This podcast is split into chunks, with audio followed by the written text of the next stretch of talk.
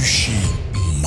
Противостояние ЦСКА и «Зенита» в финале баскетбольной единой лиги ВТБ продолжается. Счет в серии до четырех побед 2-0 в пользу армейцев. Теперь следующие матчи пройдут в Санкт-Петербурге. Ближайший поединок в среду. Кстати, своим мнением о второй встрече финала в эфире спортивного радиодвижения поделился чемпион Европы 2011 года в качестве главного тренера женской сборной России, а также в прошлом ассистент наставника мужской национальной команды, занявший четвертое место на чемпионате Европы 2017 года Борис Соколов. Соколовский.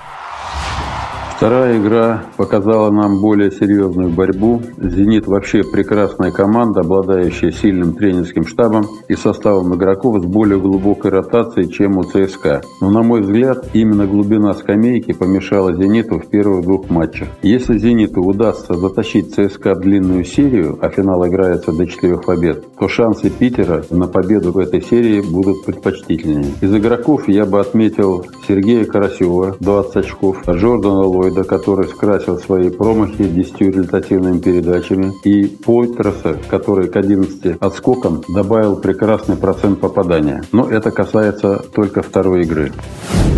В течение двух лет, когда Никола Милутинов выступал за Олимпиакос, я в своих интервью критиковал ЦСКА за отсутствие доминирующего центрового. Но надо признаться, что Милутинов в ЦСКА раскрылся и как плеймейкер из глубины. В этом безусловная заслуга и Тудиса. Никола прекрасно реализует передачи от шведа, а сейчас еще и от Вейра. Раздает великолепные передачи после пик-н-ролла, открываясь в так называемый короткий ролл, откуда принимает решение, что делать с мячом. Ключевая фигура для ЦСКА, безусловно. Но надо отдать должное грамотной тактике Димитриса и Тудиса и умению партнеров, одни из которых отдают ему пас, а другие располагаются на периметре, готовясь к приему мяча и атаки с дальней дистанции. Паскуаль очень сильный тренер. По многим моментам я ставлю его выше Итудиса. Но мастерство Николы нивелирует, а зачастую и разрушает грамотные действия подопечных Хавьера. Если дело так пойдет дальше, то мы можем ожидать от Милутинова не только дежурный дабл дабл-дабл, но еще номинацию в результативных передачах. Именно его креатив в нападении ставит в тупик сильных физически Пойтресса, Мики, Джордана и Бакнера. А умение сражаться на щите делает его, безусловно, доминирующим центровым.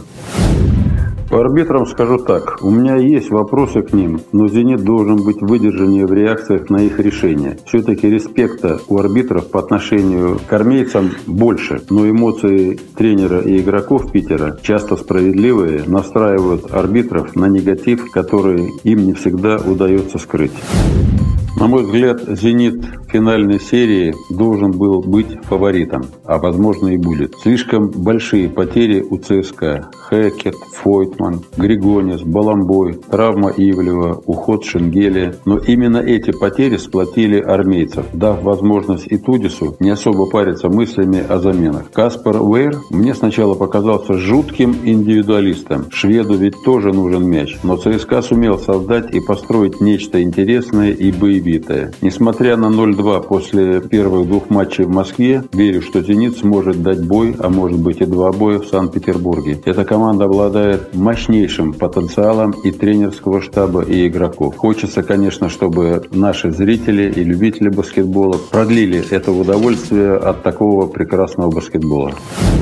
В эфире спортивного радиодвижения был чемпион Европы 2011 года в качестве главного тренера женской сборной России, а также в прошлом ассистент наставника мужской национальной команды, занявший четвертое место на чемпионате Европы 2017 года Борис Соколовский. Решающий